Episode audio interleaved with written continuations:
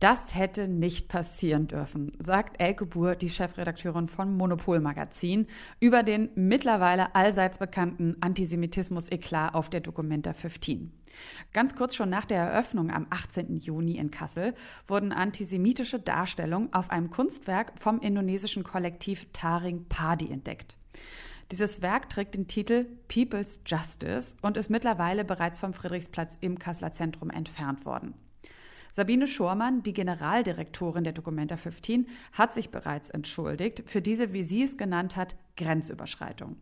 Dabei sind Antisemitismusvorwürfe im Rahmen der diesjährigen Dokumenta gar nicht mal neu. Schon seit Anfang des Jahres kommen sie immer wieder hoch und wurden bisher aber vom kuratierenden Kollektiv Ruan Gruber immer wieder abgestritten. Ein Versuch, gemeinsam mit Experten und Expertinnen über dieses Thema ins Gespräch zu kommen, ist bisher gescheitert. Über diesen Eklat, vor allem aber auch über seine Hintergründe und auch über die Bedeutung wollen wir in dieser Folge sprechen, aber auch über erste Eindrücke von der Documenta 15 in Kassel. Und damit sage ich Hallo und herzlich willkommen zu einer neuen Folge von Kunst und Leben, dem Podcast in Kooperation mit dem Monopolmagazin. Ich bin Sarah Steinert und ich freue mich sehr, dass ihr dabei seid. Kunst und Leben, der Monopol-Podcast von Detektor FM. Ja, die aktuellen Ereignisse und Debatten um den Antisemitismus-Eklat bei der Documenta 15 laufen momentan noch sehr dynamisch ab. Und trotzdem möchten wir heute am 24. Juni einen Versuch starten, das Thema mal etwas zu sortieren. Dafür begrüße ich jetzt ganz herzlich die Chefredakteurin vom Monopol-Magazin Elke Buhr und ihre Kollegin Saskia Trebing. Hallo, ihr beiden. Hallo. Hallo. Ich habe schon gesagt, es ist natürlich relativ schwierig, weil jeden Tag ähm, hört man heute Neues, jeden Tag passieren neue Dinge, ähm, neue Entschuldigungen, neue äh, Forderungen und Erwartungen. Aber äh, spannend ist natürlich auch, sich erstmal die Hintergründe so ein bisschen anzuschauen, gerade weil es jetzt eben ja auch nicht eine ganz neue Geschichte ist. Ähm, Im konkreten Fall, über den wir hier aber sprechen, geht es um zwei Darstellungen in dem genannten Werk People's Justice vom indonesischen Kollektiv Taring Padi, die visuell so sagen es eigentlich fast alle, eindeutig antisemitisch sind. Es gibt einmal einen Soldaten mit Schweinsnase, der ein rotes Halstuch trägt, mit einem Davidstern und einem Helm, auf dem Mossad steht, also dem Namen vom israelischen Geheimdienst und eine andere Figur, die mit einer großen Nase gezeigt wird, den berühmten Schläfenlocken, einem breiten Mund mit Reißzähnen und einem Helm, auf dem in Ruhen SS steht. Das Werk ist äh, ungefähr 20 Jahre heute auch schon alt, wurde bereits auch anderswo gezeigt, zum Beispiel in Australien. Aber ähm, vielleicht können wir uns erstmal anschauen, in welchem Kontext dieses Bild entstanden ist und dann auch als nächstes, worum es darin eigentlich geht, zumindest von der Intention her. Also vorweg gesagt, ist es, glaube ich, total unstrittig, dass diese ähm, Darstellungen antisemitisch gelesen werden. Deswegen ist es, finde ich, auch nur so halb hilfreich, den Kontext zu kennen. Aber es geht in diesem Banner People's Justice, der ja wahnsinnig groß ist, also der ist mehrere Quadratmeter groß, besteht aus drei Teilen und ist fast wie so ein Altar aufgehängt, also mit so drei Flügeln. Und ähm, er ist entstanden im Zusammenhang mit den Erfahrungen von der indonesischen Bevölkerung äh, während der Militärdiktatur des Generals Soeharto, die von 1965 bis 1998 ähm, Bestand hatte, die eine sehr brutale Militärdiktatur war. Ähm, es gab Massaker an vermeintlichen Kommunisten, da sind, also man weiß die Zahlen gar nicht so genau, da sind ähm, bis hin zu Millionen Leute umgebracht worden. Und ähm, dieses Banner beschäftigt sich eben auf extremst polemische Weise mit einem Bevölkerungsaufstand gegen die Mächte, die als das Böse verkörpert werden. Und da kriegen wirklich, also es werden alle angegriffen, also es gibt auch verschiedene andere Figuren, die als Schweine dargestellt werden. Ähm, und es geht sozusagen darum, dass die Bevölkerung sich auflehnt äh, gegen auch die westlichen Mächte, die äh, eben den General Suato unterstützt haben, zum Teil während des Kalten Krieges auch eben in dieser vermeintlich antikommunistischen äh, Absicht.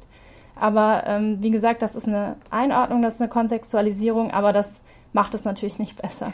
Ja, man fragt sich halt so ein bisschen, äh, wie, also was einmal alle fragen ist, wie konnte das passieren und wie konnte diese Gruppe, die sich halt ähm, als äh, progressiv beschreibt, ähm, wie, kon wie konnten die da sowas aufhängen und äh, wie konnte auch ähm, Ruang Grupa, das indonesische Kuratorinnenkollektiv, ähm, das nicht sofort sehen. Und das ist eben, also keine Entschuldigung, aber Erklärung ist halt wirklich, dass offensichtlich ähm, in Indonesien auch solche, also es nicht so einen äh, intensiven Diskurs darüber gibt, wie sieht ein antisemitisches Bild aus, ähm, sondern man da halt eher mit den, äh, diesem Gegensatz von Westen und äh, also von Antikapitalismus letztlich beschäftigt ist. Ich meine, das ist ja auch so, ähm, also was an dem Bild ja auch äh, hervorsticht, ist ja so, ähm, dass so alles mit, also dass da äh, praktisch der gesamte Westen, der, der, Kapital, der Kapitalismus so damit identifiziert wird und diese Verbindung von antisemitischen Klischees und Kapitalismuskritik ist ja wiederum auch etwas, was wir aus der Geschichte ähm, und mhm. auch aus vielen anderen Kontexten kennen. Ja, also genau das ist ja auch Antisemit, also jetzt nur mal ganz platt gesagt, Kapitalismus, Judentum, alleine der Zusammenhang ist ja nicht nur nach unserem Empfinden, sondern das ist ja auch schon antisemitisch. Ja, ja, klar, natürlich, genau. Und das ist halt so ein mhm. Topos, der da halt auch wieder auftaucht, der aber, glaub, glaube ich, äh, von der Gruppe überhaupt nicht reflektiert wird. Ich glaube, dass, dass äh, Ruan Gruppe hat ja jetzt auch eine, ähm, eine Entschuldigung veröffentlicht, in der sie sagen, dass sie jetzt ähm, sich einfach weiter fortbilden, also educaten, sagen die immer, dass, dass sie mhm. jetzt sozusagen sich da fortbilden. Also äh, sie sagen halt, sie hätten das, das war ein kollektiver Fehler von ihnen, ein collective fail, dass sie eben das nicht so erkannt haben, wie wenn wir da jetzt drauf gucken, das sofort sehen. Ja. Ähm, ich finde das so ein bisschen schwierig, irgendwie mir, mir vorzustellen. Also auf der einen Seite benutzen, benutzt jetzt nicht Rohan Grupper, sondern dieses Kollektiv Taring Party eben ähm, so, so antisemitische Symbole. Auf der anderen Seite ist es eher so, erklären Sie das mit so einer Art Naivität. Das finde ich ist einmal so ein bisschen schwer zusammenzubringen. Und ähm, was ich auch nochmal äh, gelernt habe, ist jetzt, dass zum Beispiel, dass diese Schweineköpfe äh, genauso wie Vampire so, so mit die ältesten antisemitischen Beleidigungen und Stereotype eigentlich sind, die es gibt, ne, assoziiert auch irgendwie mit diesem Märchen, der Jude trinkt Blut, äh, vor allem das Blut der Christenkinder, dann in Folge Pogrome. Also das finde ich irgendwie so ein bisschen schwierig, so diese einerseits benutzt man diese Symbole? Also woher kennt man die sonst? Und dann will man aber nicht wissen, was sie bedeuten? Naja, woher kennt man sie? Das ist halt äh, ganz interessant. Also da habe ich jetzt auch gerade was drüber gelesen, dass letztlich diese antisemitische Symbolik in Indonesien eingeführt wurde von den niederländischen Kolonisatoren, die das wiederum benutzt haben, um die chinesische Minderheit im Lande zu diffamieren. Und da haben die nämlich immer gesagt, die Chinesen in Indonesien sind wie die Juden in Europa und haben praktisch das dann auch mit der entsprechenden, ähm, mit den entsprechenden entsprechenden symbolischen Chiffren in Indonesien äh, praktisch eingeführt. Und das, also das heißt, es ist wahnsinnig kompliziert, auch wie diese Bilder weltweit irgendwie reisen und interpretiert werden und so. Ähm, ja, also ich glaube, dass, äh, also wenn man sich wirklich dafür interessiert, ich meine, die, die, das Ergebnis ist ja total klar, das sind antisemitische Karikaturen und Darstellungen, die nicht gezeigt werden dürfen. Wenn man sich aber jetzt wirklich dafür interessiert, wie sind die da hingekommen, gibt es, glaube ich, äh, könnte man eine kulturwissenschaftliche Dissertation auch mhm. schreiben. Also Fakt ist ja auch, äh, Sie haben sich jetzt entschuldigt, dass, dass das Banner ist abgehangen worden. Ähm, äh, vielleicht nochmal, Sie haben ähm, auch in der Erklärung, jetzt weiß ich nicht, ob das ähm, das Kollektiv, also Taring Padi waren oder Ruan Grupa, die im Nachhinein aber gesagt haben in ihrer Entschuldigung, ähm, es tut ihnen leid, äh, es wäre aber so, dass es nur im speziellen Kontext in Deutschland als beleidigend empfunden wurde. Und ich habe es auch in der Anmoderation ja schon gesagt, dieses Banner wurde ja auch schon anderorts gezeigt, also zum Beispiel auch ähm, in Australien, ähm, in Indonesien und in China. Wie sind denn damals die Reaktionen gewesen? Also gab es da quasi nie so eine ähnliche Kritik? Also zumindest, ich glaube, man kann das jetzt nicht mehr lückenlos nachvollziehen, aber zumindest ähm, gab es keine Reaktionen, die so weit zu Ruangrupa oder zur Documenta oder zu uns dann auch im äh, Endeffekt durchgedrungen wären. Und das ist ja, wie Elke sagt, also es ist interessant, wie solche Stereotype, die man eben ähm, hier sofort äh, erkennt und zu Recht verurteilt, eben auch auf verschiedene Arten natürlich über die Welt wandern. Und ganz offensichtlich ähm, ist das eine Arbeit, die sozusagen, also sie hatten offenbar nicht das Gefühl, dass es so eine sensible Arbeit ist, dass, ähm, dass sie nicht gezeigt werden könnte. Und das ist natürlich, also es ist einfach wahnsinnig schlimm, dass das so passiert ist. Aber das Warum dahinter ähm, finde ich auch, dass das irgendwie äh, eine Analyse bedarf, die einfach nicht so einfach ist und die wir, glaube ich, hier jetzt auch nicht leisten können. Aber ähm, so wie wir es nachvollziehen können, hat es noch keine derartige Reaktion für dieses Banner gegeben. Was wir eher gehört haben, ist, dass eben die Künstler in Indonesien für solche Darstellungen Probleme bekommen haben, aber eben aus anderen Gründen, weil sie sich eben gegen eine Elite gewandt haben. Ähm, auch wenn wir das jetzt vielleicht dann nicht ähm, endgültig klären können. Aber was ja schon spannend ist, dass äh, eben dieser Antisemitismusvorwurf äh, von Anfang an so ein bisschen im Raum war. Ähm, also eigentlich eben auch schon lange im Vorfeld der eigentlichen Veröffnung. Ähm, worum ging es da genau? Und hat sich das auch auf Taring Padi bezogen oder ist es grundsätzlich auch auf Ruan Gruber bezogen und auf andere Werke und vielleicht auch ja, weiß ich nicht, auf ähm, eine grundsätzliche Haltung? Also das ging da überhaupt nicht um äh, Taring Padi, da war das noch gar nicht bekannt und wurde auch irgendwie in diese Richtung wurde gar nichts äh, befürchtet, sondern befürchtet wurde, dass ähm, Künstlerinnen und Künstler an der Veranstaltung, an der Dokumenta teilnehmen, die in irgendeiner Form mit dem BDS assoziiert sind. Also der BDS ist eine Gruppe, ähm, die sich dafür einsetzt für einen Kulturboykott israelischer Institutionen, um damit äh, hinzuweisen auf die äh, Menschenrechtsverletzungen gegenüber den Palästinensern und äh, dem BDS. Äh, den unterstützen sehr, sehr viele internationale Künstlerinnen und Künstler, nicht nur aus der arabischen Welt, aber sehr, sehr viele aus der arabischen Welt, aber auch aus dem angelsächsischen Raum und so weiter. Also ähm, und da gibt es, äh, in Deutschland gab es ähm, eine Resolution des Bundestages, die den BDS als antisemitisch eingestuft hat.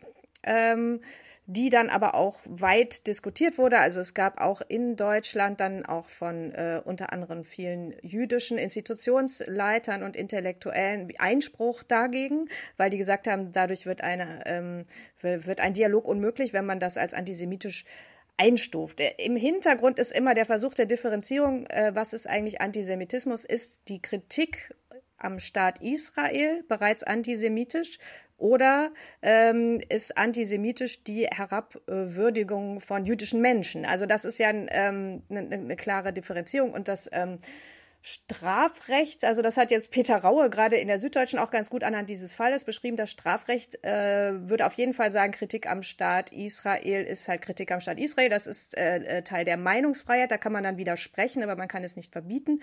Während man ähm, Diffamierungen von, äh, von Menschen, das ist auf jeden Fall, äh, das, das, das geht halt nicht so. Also das ist so ein bisschen die, die Debatte und das wurde halt immer an Ruan-Gruppe herangetragen, die sich da nicht wirklich, glaube ich, involvieren wollten. Also zumindest äh, haben die da nie direkt was zu gesagt, außer wir sind nicht antisemitisch.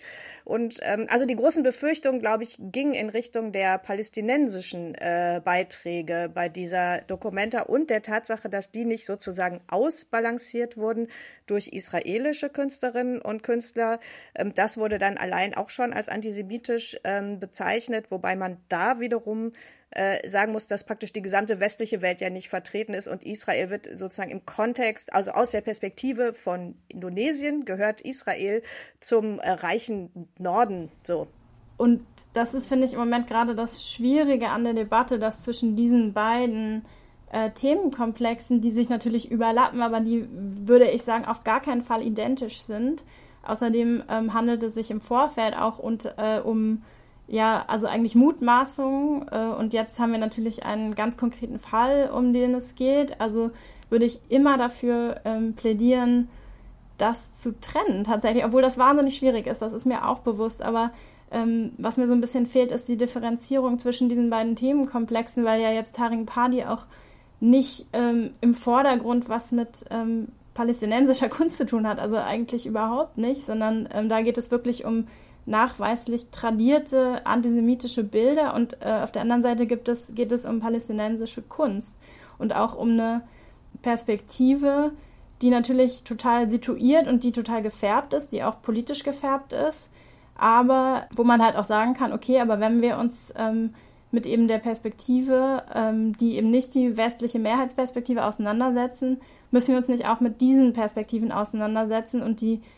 palästinensischen Beiträge, also die ich jetzt gesehen habe, es ging ja zum Beispiel im äh, Vorfeld auch um The Question of Funding.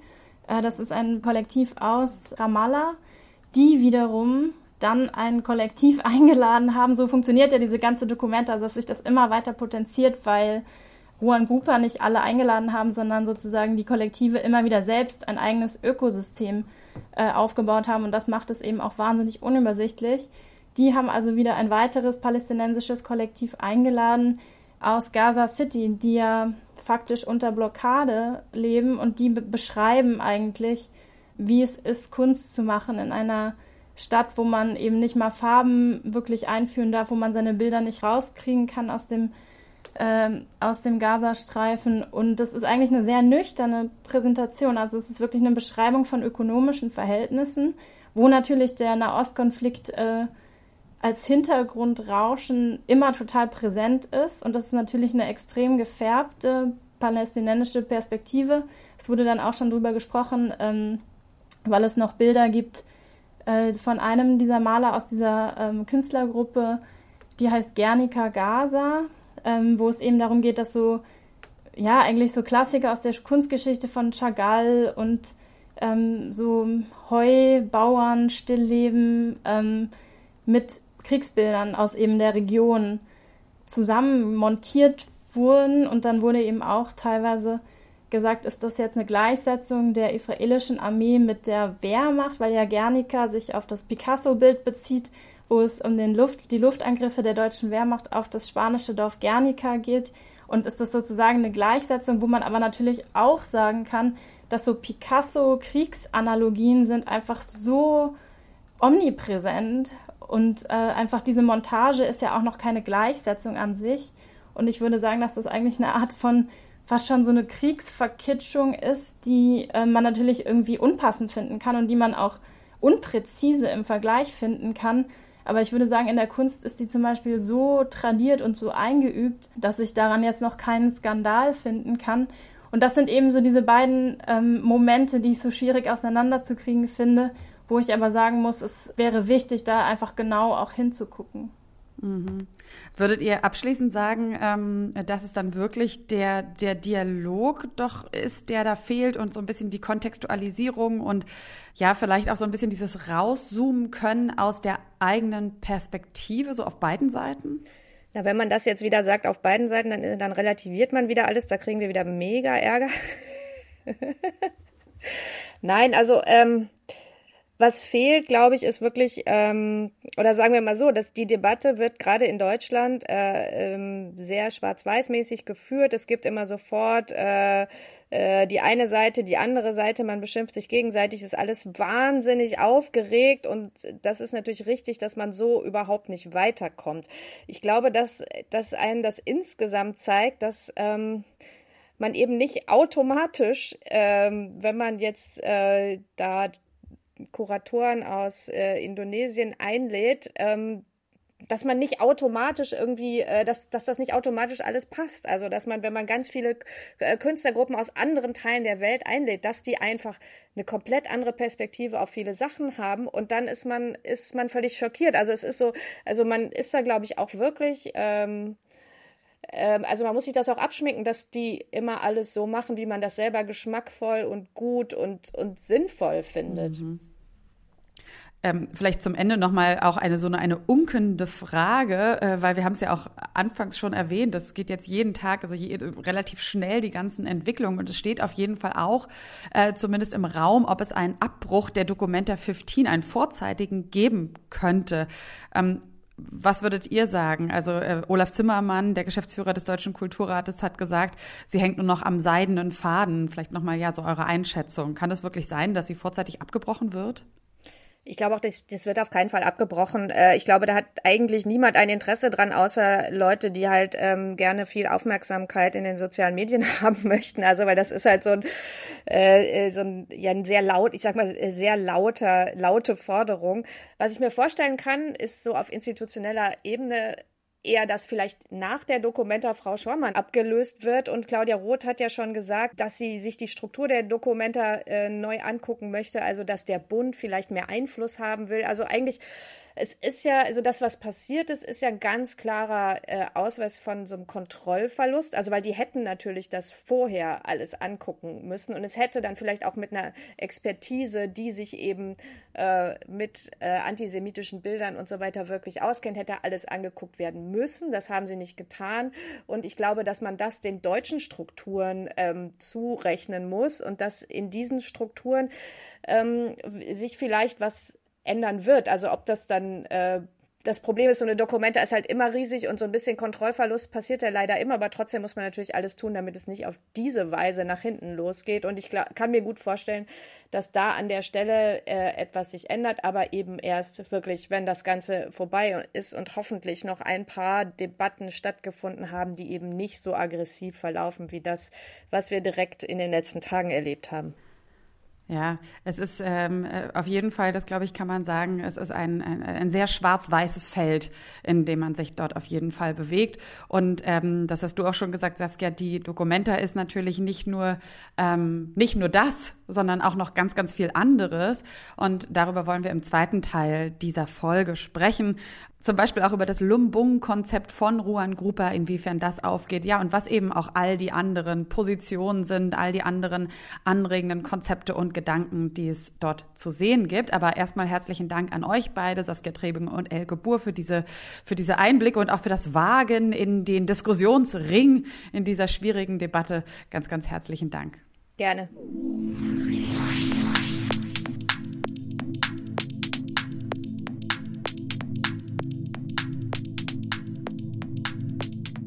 Ja, also dieser Skandal, der überschattet momentan einfach alles, wofür die Documenta 15 eigentlich stehen möchte, nämlich Solidarität, Gemeinwohl und Gerechtigkeit. Das kuratierende Kollektiv Ruan Grupa wollte eigentlich die Documenta nach dem oder mit dem Lumbung-Prinzip nachhaltig verändern. Dazu gehört eben auch, dass sie vor allem mit Kollektiven aus dem globalen Süden, den Ländern Afrikas und aus Asien zusammenarbeiten. Außerdem handeln sie eben nach diesem Prinzip, dem Lumbung-Prinzip. Und dabei geht es um solidarische Verteilung von Ressourcen. Sie wollten zusammen diskutieren, gemeinsam einfach nur abhängen, neue FreundInnen finden und generell die Documenta 15 eben sehr partizipativ gestalten. Quasi Kunst als soziale Praxis. So könnte man sagen, ist das Motto von Ruan Gruber. Kunst, die nicht nur gefallen soll, sondern wirklich auch das Leben aller Menschen besser machen soll wie genau das funktioniert, ob es überhaupt funktioniert und wie vielleicht auch diese Auffassung von Kunst mit unseren westlichen Ideen von Kunst äh, zusammengeht. Darüber wollen wir im zweiten Teil dieser Folge sprechen und dafür begrüße ich noch immer Elke Buhr und ihre Kollegin Silke Hohmann. Hallo ihr beiden. Hallo. Hallo. Silke, du bist jetzt neu dabei und du musst ähm, dich auch nicht auf das gefährliche Terrain der, der, der Bewertung dieses Eklats äh, wirklich wagen. Wir wollen das jetzt auch einmal komplett hinter uns lassen. Ähm, stattdessen wart ihr beide ja eben einfach auch schon da, habt euch schon ähm, vieles angesehen. Und äh, nochmal dieser Claim, Kunst, wie wir sie noch nie gesehen haben. Was ist es denn? Was gibt es dort alles zu sehen?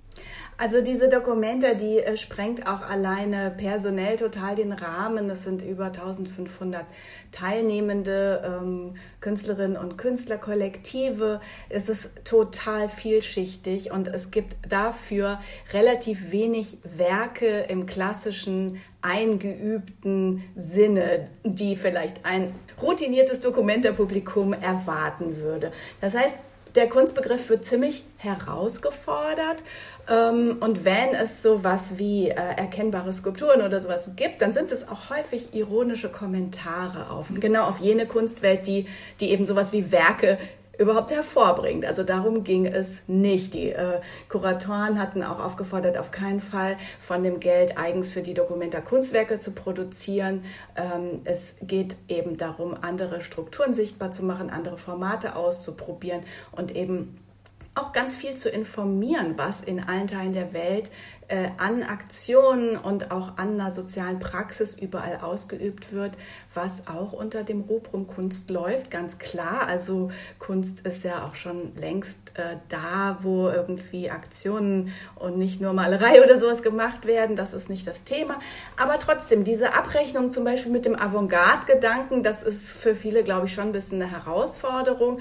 Wenn da zum Beispiel so ein Marcel Duchamp-mäßiges Urinal äh, steht und dann hängen dann da so grelle Luftballons dran. Das ist ganz klar ein ironischer Seitenhieb auf unser westliches Verständnis. Oder äh, eine begehbare Skulptur, die sich dann als Kompost-WC herausstellt diese Toilettenmetaphern, die sagen schon auch was aus. Und zwar jetzt auch nicht nur als Kritik und Spott, sondern auch, weil sie den Nutzen so hervorheben, der einer in Anführungszeichen nutzlosen Kunst hier als überlegen präsentiert wird, weil eine Notwendigkeit befriedigt wird. Da ist ein Klo natürlich der kleinste gemeinsame Nenner. Ja, dieses Werk, das stammt von Richard Bell. Das ist ein äh, Aborigine-Künstler aus Australien, der sehr, sehr prominent auf der Documenta vertreten ist und der äh, zum Beispiel, der hat so ein, äh, ein Zelt äh, auf den Friedrichplatz gestellt. Das heißt, ähm, die Botschaft Abor Aboriginal Embassy, die, die Botschaft der Aborigines. Das ist ein Zelt, wo, also da laufen so Filme, die über äh, die schreckliche Unterdrückungsgeschichte der Aborigines in Australien informieren und da soll, ähm, sollen ganz viele ähm, Talks und, und Veranstaltungen stattfinden über die äh, Laufzeit der Dokumenta und ähm, die, und er hat außerdem eine Serie von äh, Gemälden, also klassischen Gemälden, die ähm, so ein bisschen Pop-Art-mäßig aussehen, sehen sehr gut aus und ähm, da sind äh, auch so Szenen aus dem Kampf äh, gegen die Weißen äh, gezeigt. Also es geht um die Forderungen nach, Resti nach Restitution, nach äh, Landrückgabe an die Aborigines. Also das ist eine sehr ähm, kämpferische Kunst, aber es ist halt so Kunst in dem Sinne, wie wir ähm, das jetzt in, äh, wie man das auch in äh, europäischen Museen ausstellen würde. Und andere Sachen sind halt eher so Archive, also es gibt da Archive zur Geschichte des schwarzen Widerstands aus, aus Amsterdam. Ähm, es gibt irgendwie ähm, andere Gruppen, die halt zeigen, was sie so gemacht haben in den letzten Jahren und das sind in mehr oder weniger gelungenen Displays dann so aufführen. Es gibt zum Beispiel im Friderizianum auch eine Gruppe, die, äh, wo ähm, neurodiverse Menschen Kunst machen. Das wird dann auch dokumentiert, wie die das machen und man kann die Werke sehen. Und ähm, das, also eins meiner Lieblingswerke äh, ist, ist die Kita. Graziella Kunsch heißt die Künstlerin, die hat äh, so eine Kindertagesstätte eingerichtet, die auch wirklich benutzt werden kann, die halt ähm, einerseits nach so päda bestimmten pädagogischen Prinzipien gemacht wird. Also die Babys und Kleinkinder sollen selber äh, sich motorisch, äh, also eigenverantwortlich ähm, entwickeln und bewegen können. Und auf der anderen Seite sind auch so ein paar so Displays, also so ein bisschen was so in Kunstrichtung geht, wo dann so Objekte ähm, aufge, äh, ge äh, gezeigt werden, an die Wand gemacht werden. Und, und das wird aber einfach nur von kann von Eltern mit Kindern richtig benutzt werden. Und das ist so im Zentrum des Friderizianums, da wo sonst immer die wichtigsten Werke hängen, ist dann halt die Kita. Also das, äh, das sagt irgendwie schon einiges. Und in der Dokumentarhalle, wo auch, äh, äh, die auch ein zentraler Ort ist für die Dokumenta, da äh, hat auch ein indonesisches Kollektiv eine riesige Skaterrampe aufgebaut, die auch benutzt werden kann und verbindet das so mit äh, Theatervorführung und mit einem großen mythologischen Überbau. Da geht es um Götter und Milch. Also äh, es geht auf die ganze Zeit um Landwirtschaft. Also es ist wirklich, äh, wirklich schon spannend und sehr anders, was man da so sehen kann. Mhm. Also da muss man jetzt schon kurz sagen, dass vielleicht äh, in, in der Beschreibung man sich kurz schon fragen könnte, was ist jetzt daran genau die Kunst? Also eine Skaterampe, eine Kita, ist es der gestalterische Aspekt oder was ist daran nach deren Verständnis die Kunst? Ich weiß gar nicht, ob man das so, ich glaube, das muss man gar nicht so auseinanderhalten, weil äh, also in, äh, also es ist sogar auch nach westlichem Verständnis Kunst in dem Sinne, dass wir ja von Beuys die äh, den Begriff der sozialen Skulptur haben, den man auf alle diese Dinge wunderbar anwenden kann. Und es sind auch all solche Sachen in den letzten Jahren und Jahrzehnten sogar schon auf äh, Kunstausstellungen in, äh, in der westlichen Welt gezeigt worden, ähm, nur eben nicht so, dass sie praktisch, äh, dass sie praktisch die Überhand hatten so und es, man muss auch sagen, das ist schon, also äh, so, so ein paar Werke gibt es schon, also vor allen Dingen in den äußeren Bereichen, aber das ist jetzt egal. Also ich entscheidend ist, glaube ich, einfach dieses, äh, diese Idee, dass eben Kunst nicht äh, vor allen Dingen etwas ist, was man an die Wand hängt, was autonom ist, was eventuell auch einen gewissen Wert hat, also was auch als Spekulationsobjekt funktioniert, ähm, sondern Kunst ist äh, in die Lebenspraxis eingebunden. Kunst ist nur, also Kunst soll nützen. So, Kunst soll nützen. Und das ist eigentlich etwas, wo sich die westliche Moderne versucht hat von zu äh, verabschieden. Der, also de, bei uns gilt sozusagen moderne Kunst ist autonome Kunst und hier wird das praktisch äh, anders gesehen. Äh, da ist Kunst einfach eine kreative Praxis zur Problemlösung und das äh, zieht sich eigentlich durch die gesamte Dokumenta. Also das sind ja eigentlich so ein bisschen wie so zwei Systeme, so einmal die alte Kunstvorstellung, wie wir sie kennen. Ähm äh, nutzenbefreit, äh, vielleicht auch rein ein, ja, irgendwie vielleicht ein ästhetischer Genuss und dann gleichzeitig ähm, wirklich so Kunst als soziale Praxis. Silke, würdest du sagen, es gibt auch äh, vielleicht ein Werk auf der Documenta, wo beides so Hand in Hand geht, wo beides gut funktioniert? Ja, da gibt es durchaus viele. Ich war zum Beispiel besonders begeistert von der Filminstallation des Kollektivs Nest aus Nairobi, das die negativen Auswirkungen von Altkleiderspenden für den afrikanischen Kontinent so ganz bestürzend deutlich vor Augen führt.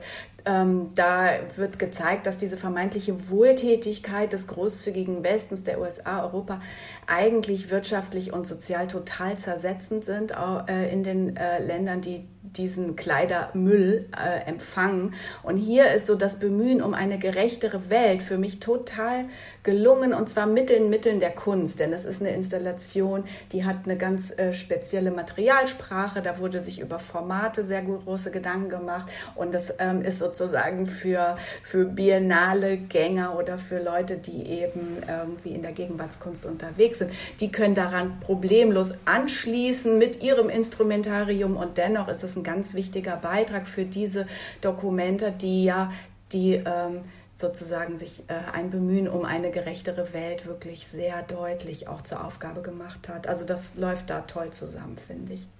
Jetzt ähm, wart ihr ja eben beide äh, schon vor Ort offensichtlich. Was habt ihr denn so mitbekommen an anderen Besucherreaktionen? Waren die anders als in den Jahren, ähm, als in den, in den Dokumenteausgaben zuvor? Also merkt man so ein bisschen, dass es erstmal vielleicht so Irritation gibt bei manchen Werken? Oder würdet ihr sagen, dass grundsätzlich ja dem Ganzen eher so mit Neugier und Interesse ähm, begegnet wird?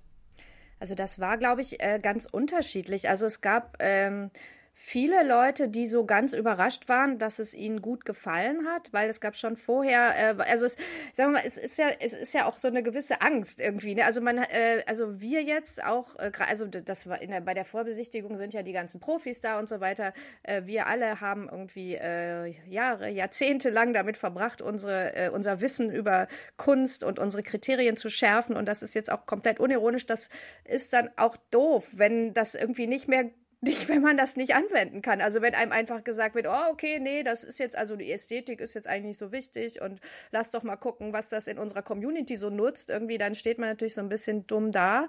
Und, und das tut auch, also ehrlich gesagt, es, mir hat es auch ein bisschen, bisschen hat es mir auch gefehlt. Ähm, also ich mag ja auch so Werke, vor denen ich so auf die Knie gehe und wo ich so denke, das ist ganz toll. Aber genau, was ich eigentlich erzählen wollte, ist, dass, dass viele Leute irgendwie überraschend gute Laune hatten. Das lag auch daran, dass so dieser ganze Staff und die ganzen Leute, die, denen man so begegnete, die waren alle wirklich freundlich, also gar nicht so berlinerisch irgendwie motzig, sondern die waren wirklich, wirklich freundlich. Es war, es war so eine positive Grundstimmung und es war, also abends hing man dann da rum in, bei, so, äh, bei so Zelten von äh, Cinema Caravan, so, so Japanern und die hatten ein bisschen Musik und irgendwie die, die Sonne äh, ging langsam unter und also es, es gab so, die, es wurden so ganz viele Orte geschaffen, wo man sich einfach physisch auch wohlfühlen konnte. Das hat man ja sonst auch nicht. Sonst geht man über eine Großausstellung, ist voll fertig.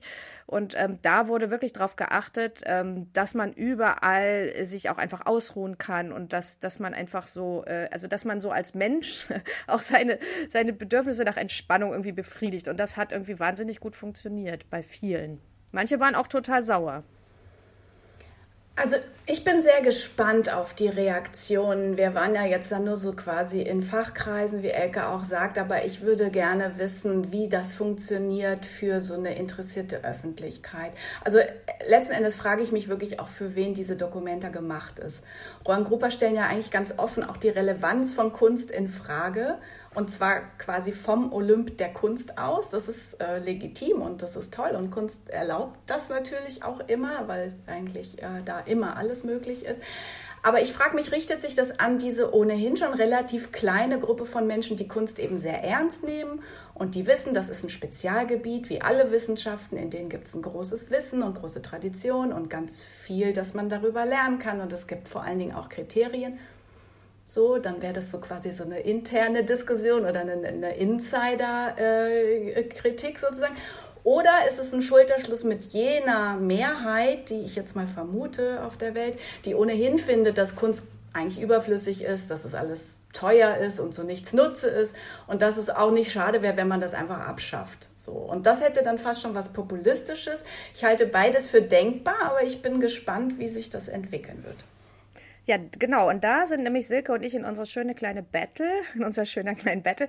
Also ich glaube nicht, dass das gleich populistisch sein muss. Also ich glaube, dass das wirklich total anti-elitär ist, wie das da funktioniert. Und ich kann mir vorstellen, dass das viele Leute auch total gut finden. Aber es ist trotzdem nicht unbedingt populistisch, weil es ist ja trotzdem komplex ähm, und man muss sich trotzdem irgendwie äh, reinfinden. Und es ist irgendwie. Ähm, einfach auf einer, ich glaube, es argumentiert einfach auf einer ganz anderen Ebene. Also diesen Werken, da ist ja komplett egal, äh, größtenteils, was irgendwie da in der westlichen Kunstgeschichte passiert ist. Aber ich finde es auch okay, dass es denen egal ist, weil die einfach gerade ein anderes Thema haben. Also was die uns zeigen, äh, sind irgendwie ganz viele Projekte, die so, naja, die Kreativität des Menschen feiern und so eine Art Resilienz auch gegen äh, irgendwie die Krisen der Welt. Und das ist irgendwie auch wichtig. Und ähm, ich weiß gar nicht, also ich würde das nicht so als Populismus, sondern eher als so eine Öffnung sehen und als wirklich so eine total anti-elitäre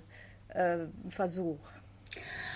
Gut, ich habe ja jetzt nicht gesagt, es ist populistisch, sondern ich habe mich gefragt, ob letzten Endes Ruan Grupa ähm, eigentlich sagen, dieses autonome Werk und diese Einzelleistung von ganz wenigen, das sagt uns einfach überhaupt nichts mehr oder ob sie sagen, ähm, hört mal zu, ihr äh, Leute, die immer bei den Blue Chip Galerien äh, shoppt, wir haben jetzt hier mal eine neue Idee für euch. Und das finde ich auch sehr interessant. Mir gefällt insbesondere diese neue Ökonomie, die da auch verhandelt wird, also dieser Kunstmarkt, der auf einer sehr demokratischen und sehr transparenten Ebene stattfindet, nämlich wirklich so, dass man direkt vom Künstler quasi nach einem sehr fairen und auch das Geld wieder an alle zurückführenden System ermöglicht, dass man Werke von der Documenta kauft. Das sollte sich auch, finde ich, tatsächlich der Kunstmarkt mal ganz genau anschauen und mal produktiv für die eigene Zukunft weiterdenken. Also ich finde es sehr spannend, weil ähm, als äh, du Silke das gesagt hast mit dem ähm, mit diesem eventuellen Schulterschluss, mit dem eventuellen, mit dem äh, Populismus und all den Leuten, die sowieso Kunst für überflüssig halten, war ich überrascht, weil ich es eigentlich eher wie ähm, Elke gesehen habe, so als Bereicher, vielleicht revolutionär im Sinne von stärkerer Verbreitung, auch von Kreativität und so weiter und so fort, auch bei jedem Einzelnen und so ein bisschen weg von diesem ähm, ja, Geniekult und dem avantgardistischen Kunstbegriff. Aber ähm, ich glaube, du hast, also nach meiner Empfindung ist es natürlich genauso möglich, dass das passiert, äh, wovor du da so ein bisschen, naja, in Anführungszeichen, uns gewarnt hast oder gewarnt hast. Und das äh, lässt mich eigentlich so denken, ja, man, man, wo, wo es hingeht, weiß man nicht. Wo es hingeht, wird wahrscheinlich die Zeit zeigen. Ähm, wichtig ist dann vielleicht hier in unserem Kontext einfach zu sagen, so das sind die Absichten. Ne? Sie wollen eben Kunst als partizipatives Projekt zeigen. Ähm, wir können hier vielleicht heute nur verstehen, was die Ansätze sind, aber wo es hinführen wird, das werden wir vielleicht erst in ein paar Jahren wissen. Ich glaube, äh, das Interessante dabei ist, dass das ja alles so äh, umarmend und freundlich daherkommt und sich auch so anfühlt, aber dass man, wenn es, wenn man es halt durchdenkt, ist es schon, wie Silke auch sagt, ist es ganz schön radikal und es ist auch, also es ist so beides. Es ist so voll freundlich, aber es ist ein krasser Angriff. Also weil es einfach so Sachen sehr, sehr stark in Frage stellt und das finde ich ist dann auch so das Interessante äh, daran, dass man eben nicht denken kann, also dass man einfach das anerkennen muss, dass so eine andere und äh, fremde Perspektive äh, einen wirklich auch vor Herausforderungen stellt. Also in jedem Fall kann man sagen, diese Dokumente ist keine, die im Vorfeld Langeweile generiert, äh, wirklich weit davon entfernt. Und ähm, für all die, die natürlich Lust haben und jetzt das Interesse spätestens jetzt geweckt worden ist, auf der Documenta 15 vorbeizuschauen, der oder die findet alle Informationen dazu auch auf unserer Website detektor.fm. Und äh, jetzt an dieser Stelle euch beiden, Elke Buhr, Silke Hohmann, recht herzlichen Dank für die Einblicke. Ähm, wir werden auch in der nächsten Folge nochmal über über die Dokumenta sprechen. Vielleicht haben wir dann auch die Besucherreaktion, dann ist wahrscheinlich auch die ganze Debatte nochmal weitergegangen. Aber ja, an dieser Stelle erstmal herzlichen Dank an euch beide. Danke dir, Sarah. Tschüss. Gerne. Und wenn ihr sowieso Lust habt, noch ein bisschen mehr auch über die Documenta 15, über Ruan Gruber oder auch über grundsätzlich die Institution der Documenta zu erfahren, dann schaut doch mal in unsere vergangenen Folgen rein, sowohl zur Documenta und ihrer Geschichte, äh, auch kleiner Spoiler der NS-Vergangenheit der Documenta, aber eben auch über die Pläne von Ruan Gruber, über erste Ideen und die erste Resonanz damals, als bekannt wurde, dass dieses Kollektiv die Documenta kuratieren wird, findet ihr alles in vergangenen Folgen. Die findet ihr natürlich alle in der Detektor.fm App oder ihr klickt euch einfach rein bei Amazon Music, Deezer, Apple Podcasts oder Spotify. Und damit ganz herzlichen Dank an euch fürs Zuhören.